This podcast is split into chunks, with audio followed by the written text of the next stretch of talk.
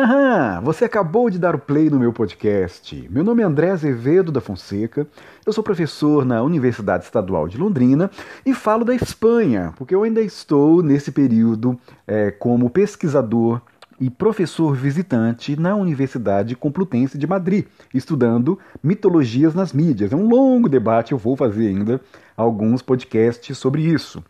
Mas é, o tema desse podcast diz respeito a um problema das ciências da comunicação que me parece urgente nesses tempos em que as pessoas estão com vontade de criticar as mídias, mas não estão sabendo fazer isso direito, estão se perdendo em slogans, em lugares comuns, em clichês, em estereótipos, em vez de fazer a coisa certa, que é a reflexão crítica a partir de toda a complexidade que esse cenário oferece. Então, esse podcast é sobre isso.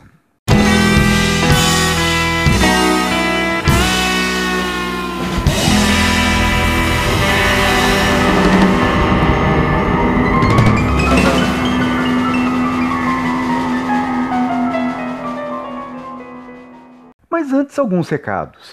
Uh, eu criei um projeto de financiamento coletivo para fazer com que essas iniciativas de divulgação científica no campo da comunicação e das humanidades possam conquistar aí uma periodicidade e eu consiga profissionalizar uma pequena equipe para fazer com que esses conteúdos tenham ainda mais qualidade e que eu tenha finalmente tempo para poder me dedicar aos roteiros e fazer com que a parte da edição e da divulgação e outras atividades aí da produção dos podcasts e do meu canal no YouTube tenham aí condições de avançarem.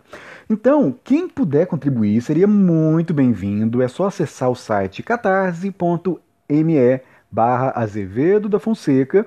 Lá tem todas as explicações para que você possa contribuir e participar desse clube de assinaturas. É, você pode escolher uma assinatura recorrente e isso todos esses recursos serão investidos na profissionalização do canal e do podcast. Então, uh, vocês sabem que professores pesquisadores não têm tempo para fazer tudo como eu faço e por isso essa iniciativa é indispensável. Então, Participe, isso é muito importante e você pode contribuir também divulgando o podcast, compartilhando com seus colegas, fazendo com que essa iniciativa alcance mais pessoas, porque a gente sabe como esses temas são importantes. E a sua participação nesse sentido é indispensável para que esses temas sejam bem discutidos. Muito bem? É isso. E é claro, eu faço questão de agradecer nominalmente os apoiadores que já estão contribuindo nesse clube de assinaturas e participando do projeto de financiamento coletivo dessas iniciativas de divulgação científica, que são a Daniela Nascimento, Humberto e Silva Ribeiro de Lima, Catrine Rabelo, Dinei Júnior, o Ramon Fernandes Lourenço, o José Guilherme Fernandes Moura e o Inoue. Inoue, de novo, manda um tweet para mim para falar o seu nome. Eu quero falar o seu nome é, direitinho aqui nos agradecimentos. Pessoal, muito obrigado. Vocês são os primeiros assinantes, os primeiros que estão apoiando para valer efetivamente o podcast e sou muito grato a vocês e a gente vai junto construir uma alternativa muito legal, um projeto muito legal de divulgação científica das humanidades a partir primeiro do podcast e depois com uma série de vídeos muito legais no YouTube. Muito obrigado a vocês e mais uma vez, todos que puderem contribuir Acessem catarse.me barra Azevedo da Fonseca. Lá eu explico direitinho como é que faz para vocês participarem desse clube de assinaturas. É, e tem lá as recompensas e vocês vão poder, é, o que é mais importante, contribuir com a promoção de uma cultura científica e de uma discussão mais qualificada sobre ciências humanas, a comunicação e educação nas redes sociais também. Muito obrigado a todos vocês.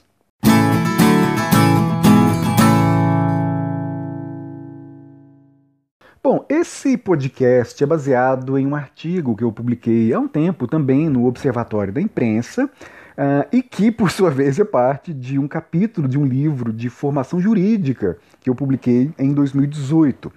Ah, e esse capítulo ele foi interessante, foi um pedido de um grande amigo, André Del Negre, porque ele, ele é um pesquisador na área do direito, do direito constitucional, e também se interessa muito por educação sobretudo na sua área, a área de direito. E ele me encomendou esse artigo porque ele percebeu como é preciso discutir a crítica das mídias, leitura dos meios de comunicação, é, no curso de direito, porque, em geral, isso não é feito e tem trazido consequências importantes, nós temos visto aí nos jornais, né? É, no sentido de é, profissionais do direito não saberem interpretar mídias. Então, assim, na verdade, basta acompanhar qualquer grupo de advogados no WhatsApp né, para constatar o alto nível de analfabetismo funcional na leitura crítica que muitos supõem realizar sobre os meios de comunicação. E não escapa ninguém sabe, de estudantes a profissionais experientes em todas as áreas do direito, incluindo juízes, promotores, delegados e além dos próprios professores e dos pesquisadores acadêmicos. Muitos se igualam naquela ignorância arrogante que nasce da absoluta incompreensão acerca das dinâmicas contemporâneas de produção e veiculação de notícias no contexto das novas mídias, sobretudo. E aí, é, por consequência, né, eles se tornam reféns da própria desinformação, porque passam a fundamentar as suas convicções sobre o mundo a partir de veículos sensacionalistas, notícias absolutamente bizarras. Uh, eles têm dificuldade para discernir entre o que é uma informação e o que é uma opinião. E aí pega uma opinião e supõe que aquilo é uma a informação isenta, por exemplo, supõe que a neutralidade é, acredita em qualquer coisa, mas essa distinção, insisto, é muito importante. Isso é tema de primeiro ano de jornalismo. Sabe, opinião é uma coisa, uma notícia informativa é uma outra coisa, mas a falta de alfabetização mediática traz esse tipo de deficiência na leitura dos textos que circulam nos meios de comunicação. Ah, e o que é pior, evidentemente, né? quando a gente vê ah, pessoal aí do direito compartilhando conteúdos deliberadamente fraudulentos, sabe, fake news assim, explícita, de sites e de blogs obscuros. É, gente, não é tão difícil identificar fake news. É, o a primeiríssima ação é você identificar a fonte daquela informação. Porque quando é um jornal reconhecido, quando tem um editor, a gente consegue identificar alguns sinais de que pelo menos há alguém que vai se responsabilizar por aquela informação. Então, isso não garante que a notícia não seja falsa, mas é um primeiro passo. Agora, quando a gente vê uma informação em um blog que é absolutamente obscuro, sabe que ninguém conhece, aí você procura lá o nome do editor, não, nem tem nome de editor, sabe? É, uma, um, é um ponto de partida muito é, que deve, a gente deve desconfiar muito desse tipo de informação já no ponto de partida. Então, assim, quando um advogado, quando um juiz tem dificuldade para poder interpretar, ou melhor, não sabe interpretar, e acredita e pior, compartilha informações com essas fontes tão desqualificadas, isso traz muitos problemas sabe? É, e sem contar, é claro, né, é, aqueles memes, é, aqueles posts em redes sociais com aquelas, entre aspas, verdades categóricas que circulam em redes sociais, que pior ainda, é muito bizarro. Não é, é difícil até elaborar essa crítica, porque não tem mínimo sentido você acreditar em um meme, acreditar em uma informação que está presente em um banner que é anônimo, que alguém foi, escreveu, e aí porque está lá escrito a pessoa acredita. Isso é muito maluco. E isso demonstra uma deficiência muito grave em crítica dos meios de comunicação. Então, e é possível identificar essa ignorância em loco Quem nunca se surpreendeu, por exemplo, ao testemunhar né, colegas aparentemente muito sensatos, mas compartilhando na maior indignação as mais malucas teorias da conspiração, as informações mais bizarras, sabe, inacreditavelmente toscas, é, evidentemente falsas, absurdas, mas ah, eles acreditam nisso. É, agora, é, para sermos justos, né, a gente tem que admitir que essa ignorância não é um privilégio dos bacharéis de direito. Né? O problema é universal. No meu artigo, eu argumentei que, como é, os, esses profissionais têm como essência do trabalho, né, a essência do trabalho desses profissionais exige um exercício rigoroso de interpretação da realidade, a incompetência na leitura das mídias pode provocar sérios danos a si mesmo e aos outros. A falta de consciência sobre os inúmeros condicionamentos que as velhas e as novas mídias impõem à nossa leitura da realidade é uma deficiência que a universidade não pode deixar de superar. Eles não podem deixar de passar por essa formação, porque isso faz parte, insisto, do dia a dia. Como é que você vai formar uma visão de mundo crítica, uh, que realmente é realista, se o, você não sabe interpretar a mediação, se você não sabe interpretar as linguagens e os contextos e todos os vieses que fazem com que aquela notícia chegue até você. Uh, e o problema é que, é, de novo, né, lembrando que esse texto é baseado em um capítulo de um livro de formação jurídica, Raramente a formação superior em direito inclui no seu programa aquilo que estudiosos da comunicação chamam de alfabetização midiática, ou media literacy, né, na tradição inglesa. E essa escola de pensamento parte do princípio de que, desde o século XX, o estudo sobre as linguagens das mídias deveria se tornar uma matéria tão fundamental à formação escolar, acadêmica, profissional e cidadã quanto a língua portuguesa, a metodologia científica, o direito constitucional, por exemplo. Sabe, é, no contexto do capitalismo informacional, como diz o Manuel Castells, marcado pela influência decisiva dos meios de comunicação em praticamente todas as instâncias da vida social, é indispensável conhecer os mecanismos que condicionam a produção e circulação de mensagens nas mídias. Então, é, a gente precisa saber, por exemplo, que empresas de mídia tratam a informação como um produto ou um serviço à venda. Tem um livro é, importante da Cremilda Medina que se chama Notícia, um produto à venda. Então, uma notícia de jornal está situada, em última instância, nas mesmas leis de oferta e procura que regem o comércio de sabonetes ou de petições, no caso aí do direito. E isso nos leva à consciência de que parte importante das motivações que induzem este ou aquele veículo a publicar ou não esta ou aquela notícia frequentemente se relaciona mais com os interesses comerciais da empresa do que com o interesse público propriamente dito. Sabe? Então, uma notícia importante, extremamente relevante, mas que não corresponde às demandas imediatistas dos clientes, ela simplesmente deixa de ser publicada para dar espaço àquela notícia pitoresca que sempre atiça a curiosidade e garante a audiência. Então, isso é inclusive discutido em um campo da comunicação através da teoria do agenda setting. Isso tem conotações políticas, mas também econômicas. O agenda setting é mais ou menos o estabelecimento da agenda pública é, e no caso da agenda pública de discussão pública sobre os temas.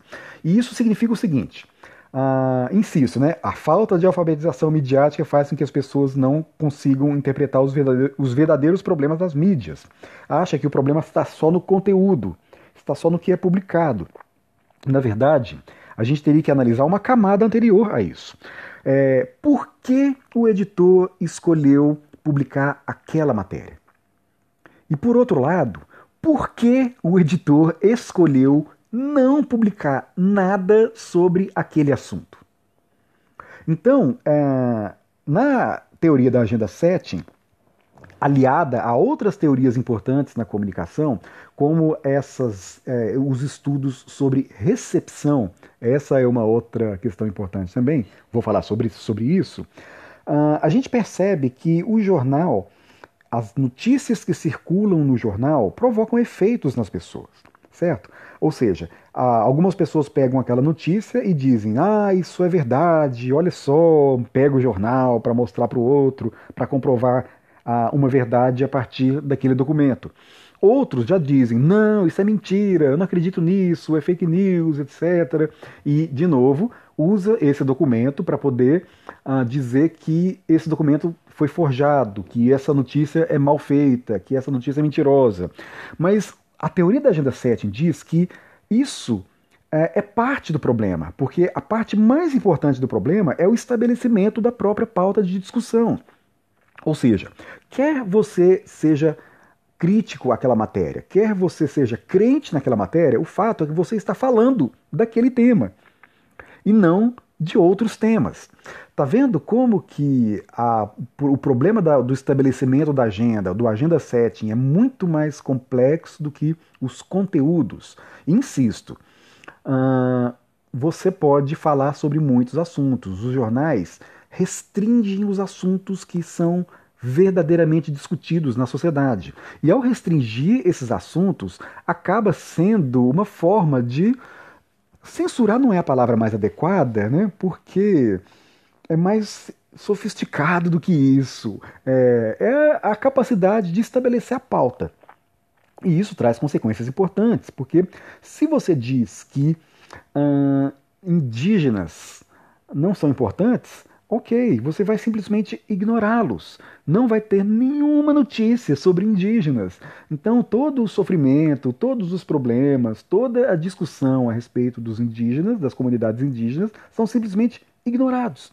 E isso faz com que não seja discutido, a sociedade não se envolva para poder discutir outros temas que às vezes nem são tão urgentes nem são tão relevantes, mas que causam celeuma, causam buzz, né, como dizem, causam burburinho. E causando burburinho traz acesso, traz interesse de compra, por isso que insisto, tendo um público grande, sabe, uma grande quantidade de pessoas interessadas em um determinado tema, o jornal vai oferecer não importando se aquilo é de interesse público ou se é apenas de interesse do público. Isso tem também uma, há uma discussão interessante no jornalismo sobre isso. É, o público sempre vai se interessar por coisas pitorescas, mas isso não necessariamente tem relevância pública. E, insisto, nem sempre a relevância é o critério número um para a escolha de notícias. Numa indústria capitalista que precisa de lucro e precisa vender jornal, o sensacionalismo, as matérias pitorescas, aquilo que causa interesse imediato, ou melhor, imediatista, uh, é privilegiado em detrimento de temas que frequentemente são importantes. Então é por isso que eu escrevi aqui no artigo: o silêncio ensurdecedor sobre determinados temas é um sinal tão importante quanto uma manchete escandalosa sobre outros. Então é por isso que quando esse pessoal sai xingando e ah, Globo lixo, ah, fake news, estão sendo simplesmente ingênuos. Sabe, são pessoas que estão fingindo, que estão imaginando que são críticas, mas é uma pseudocrítica explícita, sabe? É uma ilusão de crítica, porque eles não são capazes de estabelecer uma reflexão crítica que contempla todas essas dimensões, ou pelo menos essas duas dimensões que eu mencionei aqui. E eu lembro de ter falado da questão da recepção, porque isso é, são estudos importantes nos, nos meios de comunicação que também nos induzem nos levam a uma reflexão mais interessante sobre o problema da influência das mídias na vida das pessoas. Nós já vimos que a influência do agendamento ela é muito mais poderosa, justamente por ser mais invisível, né, do que a influência dos conteúdos por si só. Mas tem uma outra questão. Uh, e, curiosamente, quem estudou isso a partir de uma análise da própria Globo, do Jornal Nacional, foi o Carlos Eduardo Lins da Silva, num livro que é clássico aí nos estudos no jornalismo, que se chama Muito Além do Jardim Botânico, uh, que estuda justamente a audiência do Jornal Nacional entre trabalhadores. É um livro muito importante, lançado em 1985. Uh, e um, entre as conclusões interessantes dele uh, são as seguintes. Quando a gente tem que saber, desde lá nas primeiras teorias da informação, né, com Shannon, aquele modelo matemático que faz uma divisão entre os processos da comunicação, ou seja, você tem lá primeiro um emissor que vai emitir uma informação através de um canal e aí você vai ter o receptor que vai receber essa informação. E aí existe todo um, um ambiente para poder fazer com que essa, esse processo ocorra de forma ótima. Porque você tem, no momento da transmissão através do canal, a possibilidade de ocorrer ruídos, é, ou seja, é, problemas que afetam o, a transmissão da informação. E sabendo que existe ruídos, você tem que tomar algumas ações. Vou dar um exemplo prático. Quando uh, o, você ouve rádio, a, a, gente já sabe, os pesquisadores de comunicação sabem. Quando as pessoas ouvem rádio, na verdade não são pesquisadores de comunicação, todo mundo sabe disso. Quando a gente ouve rádio é, e televisão também, de uma maneira, uma forma ainda menos intensa do que rádio, quando ouve-se o rádio em casa em carro é outra coisa. Mas o fato é que, quando a gente vê TV ou ouve rádio, a gente em geral está em um ambiente social. Isso significa que as pessoas estão conversando. É, aí você está vendo televisão, mas ao mesmo tempo toca o telefone, você vai no banheiro, você conversa com alguém. Então, esses, essas mídias sabem disso. Sabem que são mídias sociais e, e essas distrações prejudicam a, a informação, ou seja, prejudica a transmissão da informação. Eles sabem, mas o problema é que eles sabem disso. Ao saber que essas mídias são sociais e que as pessoas estão dispersas, eles sabem que é preciso tratar esses ruídos na comunicação, que o ruído são as próprias interrupções. É, é a própria distração das pessoas é considerada, nessa perspectiva de análise, um ruído. E como é que você vai resolver isso? Com redundância. Ou seja, se você sabe que o seu público está disperso, você tem que o tempo todo chamar o seu público novamente para informação. Então é por isso que no rádio toda hora os caras dizem: "Ah, você que ligou agora, nós estamos falando sobre isso". Repete várias vezes. Você que ligou agora, estamos conversando com esse cara. Estamos aqui, toda hora fala as horas. É, às vezes diz assim: olha só, atenção. Esse uso desses termos que é, chama-se uma linguagem fática, né? que é aquela linguagem feita para limpar o canal, para convocar a atenção do, da sua audiência, assim como um professor, por exemplo, faz. Né? O professor, quando está se comunicando com os alunos, ele pode perceber que às vezes os alunos estão dispersos, ou seja, há um ruído aí no processo de comunicação. Então ele tem que usar a linguagem fática para chamar os alunos. Opa, pessoal, atenção, vamos lá, atenção aqui, aí faz o, é, faz alguns barulhos, bate na mesa, seja lá o que for, mas usa recursos linguísticos para poder, que não tem informação em si, mas esses recursos linguísticos fazem com que o canal seja limpo desses ruídos e a comunicação volte a fluir com eficiência, com naturalidade. Mas o fato é que ah, estudos de recepção têm percebido que as pessoas interpretam as mensagens de formas diferenciadas. No início das teorias da comunicação, imaginava-se que existiria um poder que eles apelidaram de agulha hipodérmica, ou seja, como se as mensagens transmitidas pelos meios de comunicação atingissem as pessoas como se fosse uma injeção e as pessoas seriam ah, manipuladas por conta daquela informação. Só que com o desenvolvimento das teorias, percebeu-se que a coisa não é bem assim. Porque quem recebe as mensagens interpreta de várias formas possíveis. Eu acabei de mencionar algumas, algumas formas. A pessoa está distraída e aí não compreende a informação completa. Ou compreende errado porque se distraiu e não fez as conexões diretas, de modo que às vezes a informação ela é contraproducente dependendo da mídia.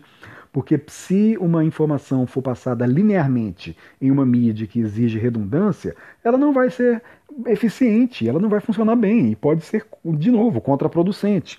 Ah, a, pessoa, a pessoa pode criticar quando é, foi a conclusão do Carlos Eduardo Lins da Silva, quando os trabalhadores tinham experiência é, tinha conhecimento de uma determinada experiência, eles não eram enganados.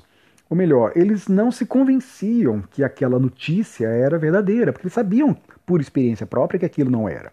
Então, o, a audiência pode, insisto, se distrair e não entender nada, se distrair e entender tudo errado, pode é, ler aquela informação, receber aquela informação e criticar por ter uma experiência que os habilita a fazer a crítica, pode acreditar em termos, pode acreditar naquela informação esquecer no dia seguinte, porque tem tanta outra informação aí para se absorver que as coisas em geral são esquecidas muito rapidamente, sobretudo nesses tempos em que estamos sendo bombardeados diariamente por milhares de informações por dia. Então, ou seja, não existe é, essa noção de manipulação direta, é, rudimentar, tal como muitos ainda supõem que existe. Não é que não existe manipulação, mas ela é, ela é muito mais complexa do que essa noção antiga, já ultrapassada, de uma agulha hipodérmica, de uma informação que é compreendida tal como foi a intenção do emissor.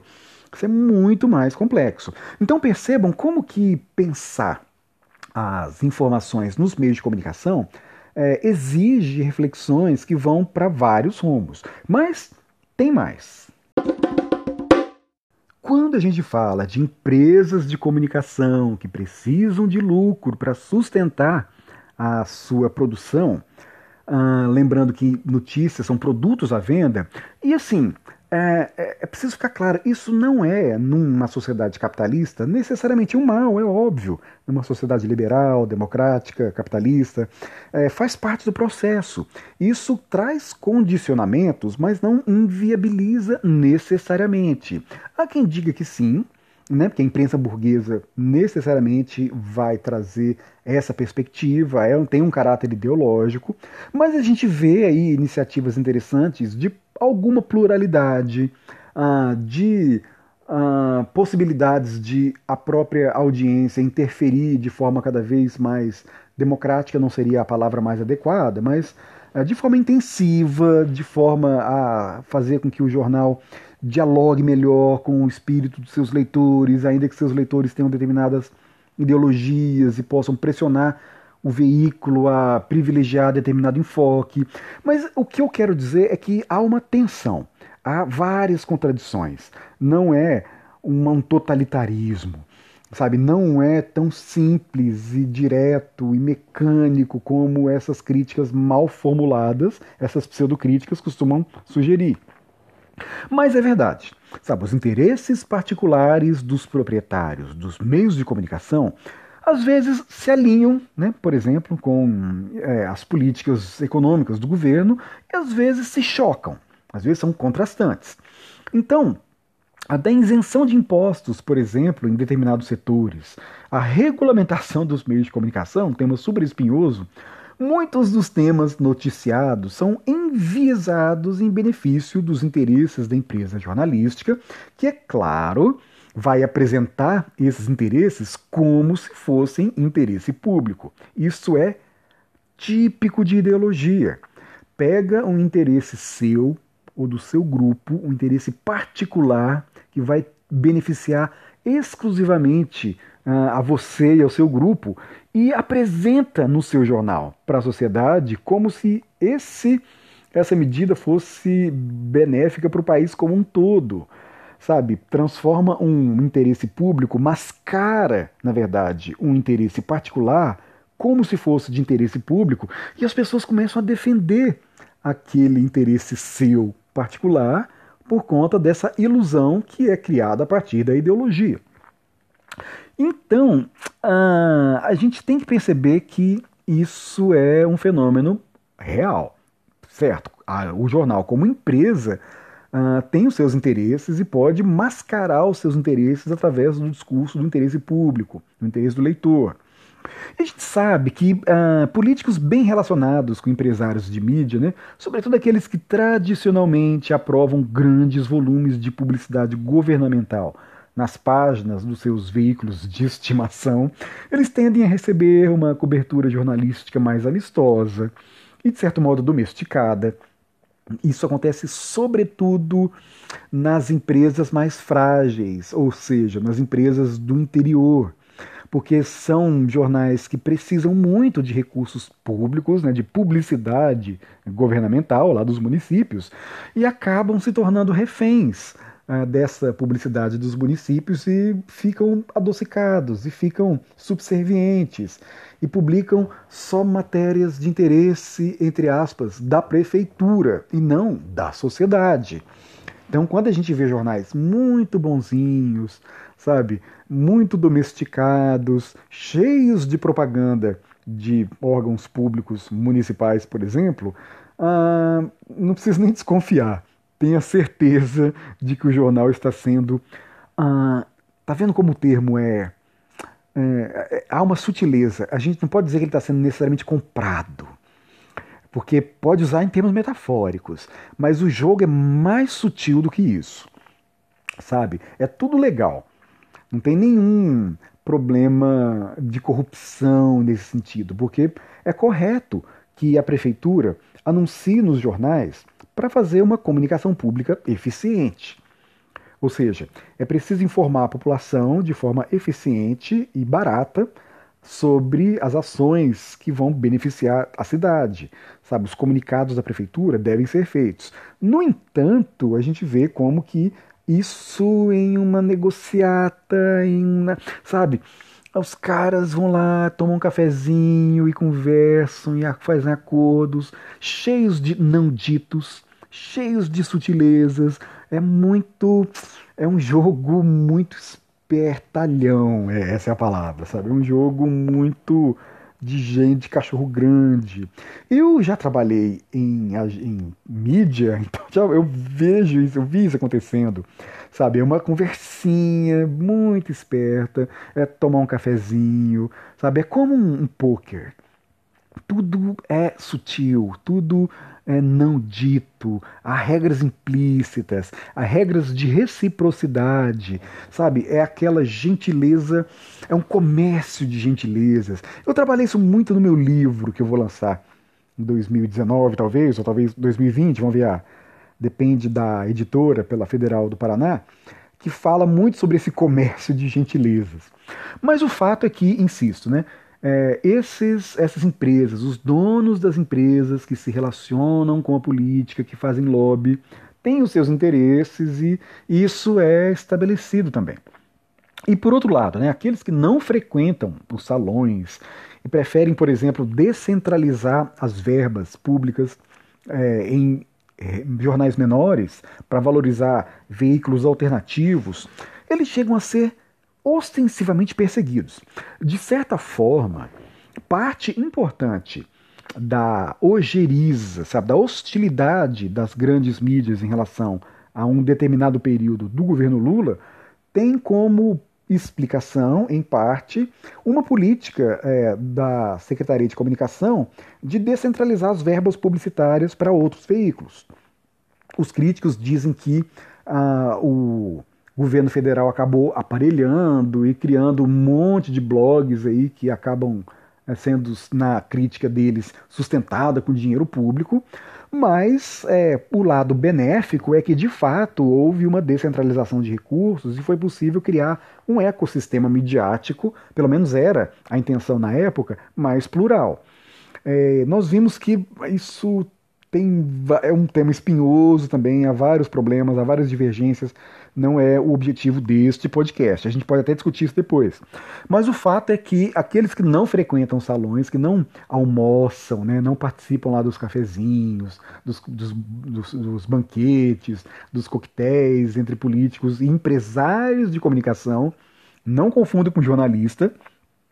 Assim como a gente não pode confundir banqueiro com bancário, é uh, meio ingênuo confundir o dono da empresa, sabe, o empresário de comunicação, do jornalista, que é a ponta mais frágil, apesar de termos aí as estrelas do jornalismo que são reconhecidas e têm a credibilidade para poder circular nos veículos que quiserem, uh, ainda assim é diferente, sabe? O jornalista às vezes se ilude com uh, o poder que tem, com o prestígio que tem, porque quando são demitidos entram no ostracismo e aí eles caem na real ao ficar claro que eles não mandam nada. Quem manda é o dono.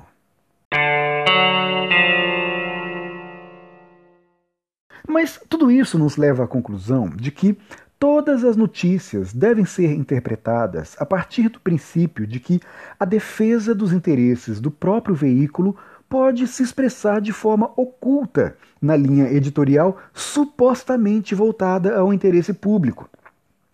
Ah, e isso quer dizer que toda a mensagem nas mídias está carregada de ideologias. E, evidentemente, né, se toda mensagem nas mídias está carregada de ideologias, também não deixa de ser enviesada por relações comerciais objetivas, que frequentemente escapam da vista dos leitores. E o problema é que nem sempre né, esses vieses são perceptíveis, até porque o mito da neutralidade e da imparcialidade da imprensa ainda persiste na imaginação de alguns leitores ingênuos que se julgam críticos. Ainda que, para falar a verdade, hoje em dia a gente tem um problema que é o inverso desse, é o, é o espelho desse problema, da imparcialidade é porque todo mundo supõe que todas as mídias são uh, ou querem derrubar o governo ou são só a favor do governo. É, e aí isso é um discurso também muito mal formulado. Não é assim que funciona. Mas assim, é, os otimistas né, imaginam que o jornalista está apenas noticiando um fato, citando fontes, registrando os dois lados. Uh, e, na verdade, assim, de novo, né? Acho que eu tenho falado essa palavra o tempo todo, mas é assim mesmo que funciona. O problema é mais complexo. E eu nem estou me referindo ao problema apontado num livro clássico, né, que se chama Como Mentir com Estatísticas, do Darrell Huff, que é um livro brilhante que denuncia os artifícios para manipular gráficos de modo a forjar conclusões enganosas a partir de dados verdadeiros para fins de propaganda ideológica. Mas, em uma educação para as mídias, os leitores devem aprender que as ideologias precisam ser desveladas na diversidade de recursos jornalísticos, que ao lado da retórica do texto, eles se expressam também em elementos não textuais, incluindo as imagens e a própria disposição dos blocos de informação no decorrer da página. Então, por exemplo, eu adoro fazer esse exercício com os meus alunos. É, a gente pega um título qualquer de uma, uma matéria, é, às vezes o título é super objetivo. Mas aí você olha a foto, ela é absolutamente é, editorial, é uma foto subjetiva, uma foto carregada de conotações. Sabe, o texto jornalístico ele não é exclusivamente denotativo, ele não é só objetivo, tem subjetividade, subjetividade também. E às vezes essa subjetividade pode não estar no texto, que pode ser escrito às vezes de uma forma impecável, uh, telegráfica, né? muito objetiva, com lead direitinho, quem, como, quando, aonde, porquê.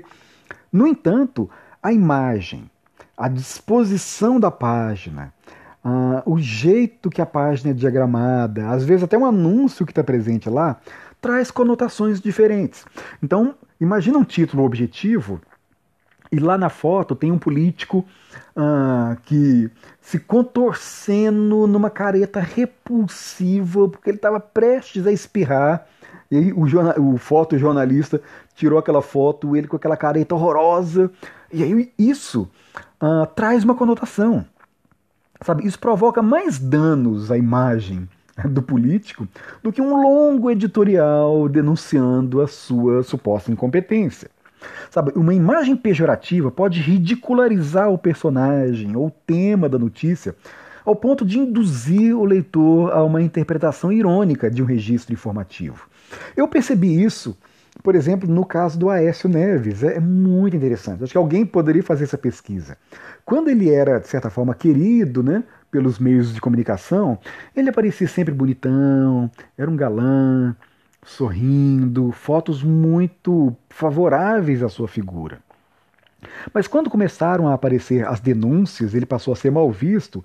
Prestem atenção nas fotografias. É ele fazendo careta, sabe? É ele em posições desconfortáveis, sabe? Ou seja, Uh, muito provavelmente, com certeza, na verdade, o fotógrafo, quando registra momentos políticos, ele tem lá centenas de fotografias daquele mesmo evento. E é claro, todo mundo que tira foto sabe disso. Quando você tira várias fotos, em algumas você está deformado, assim, sua cara. É, como eu disse, você acabou de espirrar, você acabou de bocejar, ou você passou a mão na cara.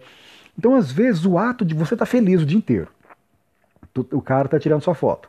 Aí, um segundo, durante um segundozinho daquele dia que você riu o dia inteiro, você passa a mão no rosto, seja lá por quê, sei lá, coçou, passou um mosquito.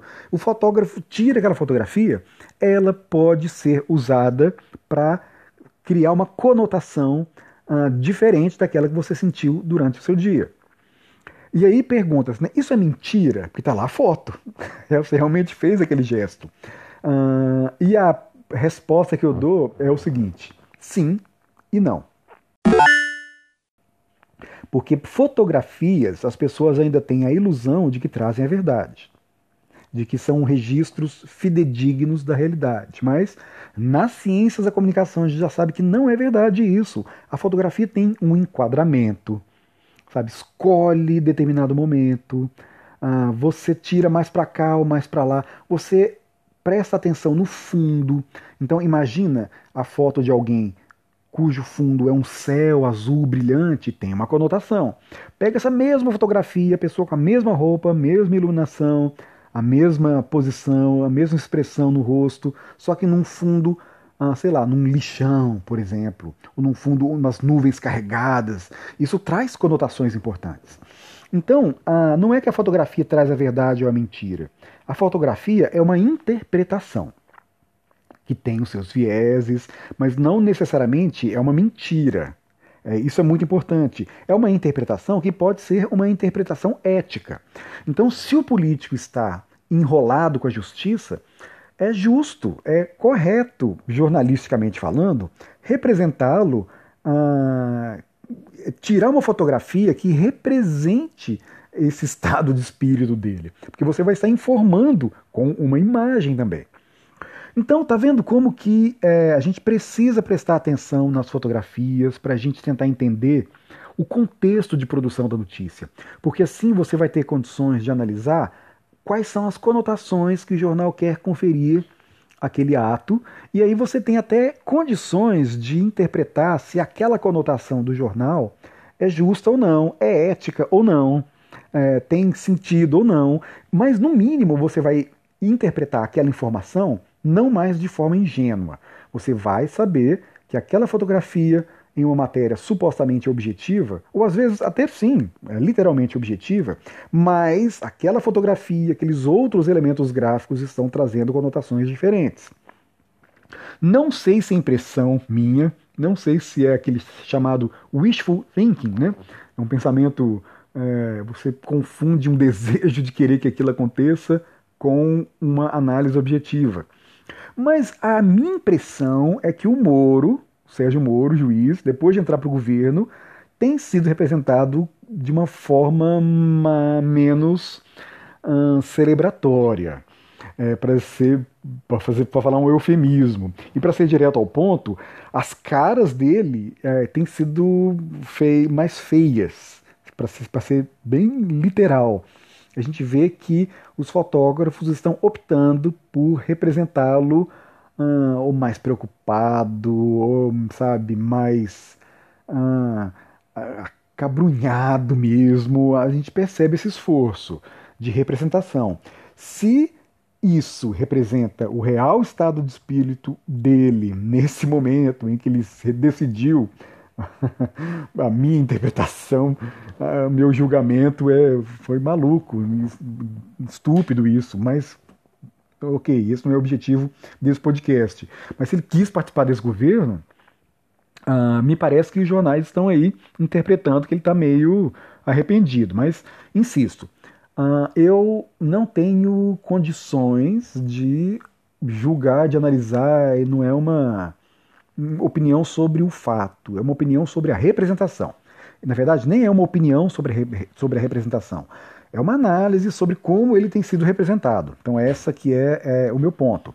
Mas todos os elementos extratextuais são importantes. As cores ou a falta de cores, o tamanho reduzido ou ampliado dos caracteres né, empregado no título, nas legendas ou nos elementos gráficos. Então, todos eles sugerem uma interpretação positiva ou negativa que reforçam, complementam ou conferem conotações diversas ao conteúdo da reportagem. Então, de novo, capas de revistas semanais representando políticos como, por um lado, santos, né? heróis ou sábios, e por outro, né, as mesmas capas representando outros políticos como demônios, monstros, loucos, os mais variados graus de sutileza, eles contribuem para forjar uma determinada reputação a partir de emoções subjetivas que não necessariamente estão explícitas no conteúdo da reportagem. Eu me lembro, por exemplo, da capa da Veja em que o Lula era representado como a medusa, sabe, com serpentes no cabelo. Então isso traz uma imagem pejorativa tão poderosa, independente do conteúdo da matéria, e essas imagens não podem ser desprezadas em uma interpretação crítica sobre as informações nos meios de comunicação.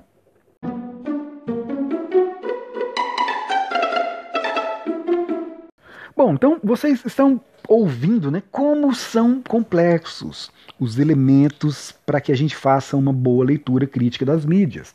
Então não é simplesmente, insisto, dizer Globo lixo, fake news, porque as dinâmicas são mais diversificadas, tanto no sentido da recepção quanto no sentido da produção e da transmissão das notícias. Então, é, há uma longa literatura, há muitas pesquisas já publicadas sobre essas dinâmicas. É, nos campos da educação e das ciências da comunicação, há um consenso de que uma das melhores formas para aprender a ler as mídias é produzi-las de forma experimental. Essa é a perspectiva da mídia educação.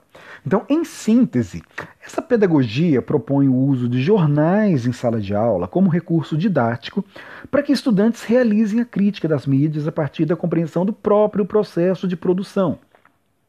Isso implica, evidentemente, não só na leitura dos jornais, né, mas no exercício de criação dos seus próprios jornais experimentais.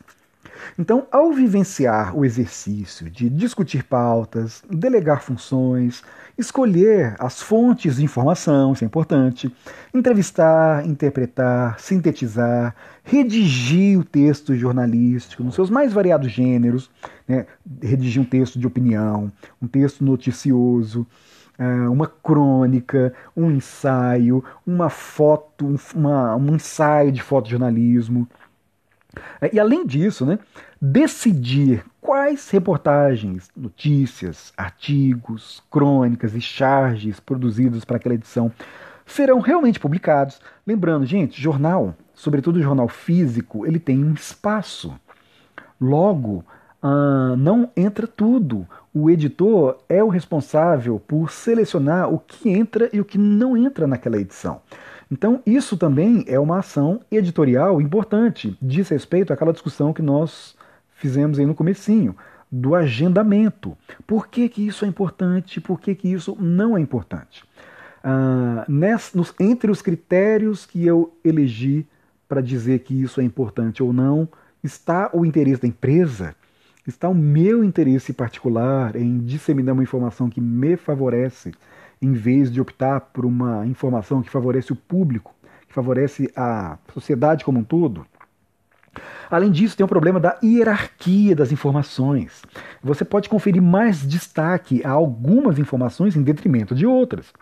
É, então, por exemplo, a gente vê como que jornais, para poder cumprir a ilusão de objetividade, até coloca lá aquela notícia no jornal, mas num espaço muito reduzido, sem nenhuma fotografia, sem nenhum destaque, para poder colocar no destaque aquela notícia que vai vender, sabe, que vai bombar, que vai trazer uh, burburinho para poder fazer com que as pessoas consumam ou cliquem no site ou comprem o jornal. E além disso, assim, a definição da manchete, da capa, a escolha de, das palavras dos títulos, gente, BuzzFeed faz isso com genialidade para poder uh, atrair a atenção dos leitores. Eles têm uma, quase uma ciência disso, eles fazem muitas experiências para ver quais títulos são mais chamativos, eles são muito bons nisso. Então, assim, uh, associar associação de fotografia, manipulação de bloco de texto, tudo isso são recursos importantes e fazem com que a nossa compreensão das notícias sofra diversos condicionamentos. Então isso é muito importante. A gente, em geral, as pessoas que não têm consciência de todas essas linguagens que as mídias utilizam, tendem a focar só no conteúdo textual ou audiovisual, seja lá o que for, mas se esquece que para fazer uma boa crítica das mídias é preciso contemplar a linguagem também, e não só o conteúdo. Isso é muito importante.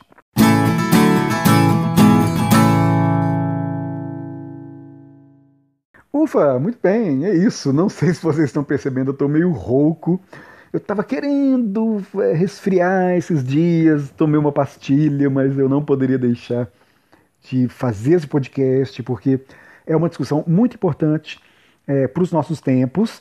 É, eu espero contribuir com os ouvintes para que a gente possa avançar nos debates, é, compreender melhor, com lucidez, de forma criativa uh, e sem se render a esses slogans tolos uh, de gente que supõe que está fazendo crítica, mas está em muitos níveis abaixo da crítica sabe? É uma pseudocrítica ingênua que se imagina crítica e isso traz muitos problemas, porque, como eu disse, envenena o debate, prejudica o próprio processo de raciocínio para poder interpretar bem as mídias. Então, e o problema é que tá vendo, é que há muitos elementos e as pessoas em geral tendem a querer resolver os desafios intelectuais com slogans, né? Porque é mais fácil, é mais cômodo, é mais ah, divertido entrar em briga por conta de ah, interpretação super simplista. E isso causa. É, cansa. Pensar cansa. Mas é, a gente tem que fazer. Acho que isso é um desafio muito importante. Bom, é, é, isso. Muito obrigado você que ouviu esse podcast longo. Acho que ficou longo até agora, acho, mas é uma discussão legal. Lembrando que se você puder, se você quiser contribuir para que esse podcast consiga se periodizar, sabe, se tornar realmente semanal.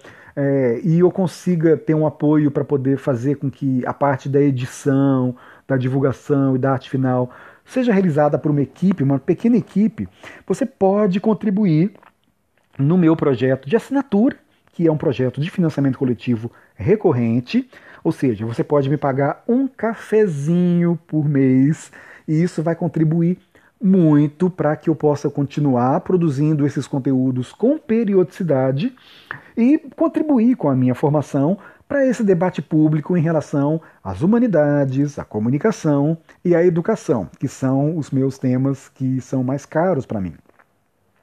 Ah, e como recado final, acho que vocês também já sabem, ah, quem ouve o podcast já há algum tempo, o curso Pedagogia da Autonomia está avançando, está muito legal, são mais de 300 alunos já, ele está com uma qualificação muito boa na Udemy.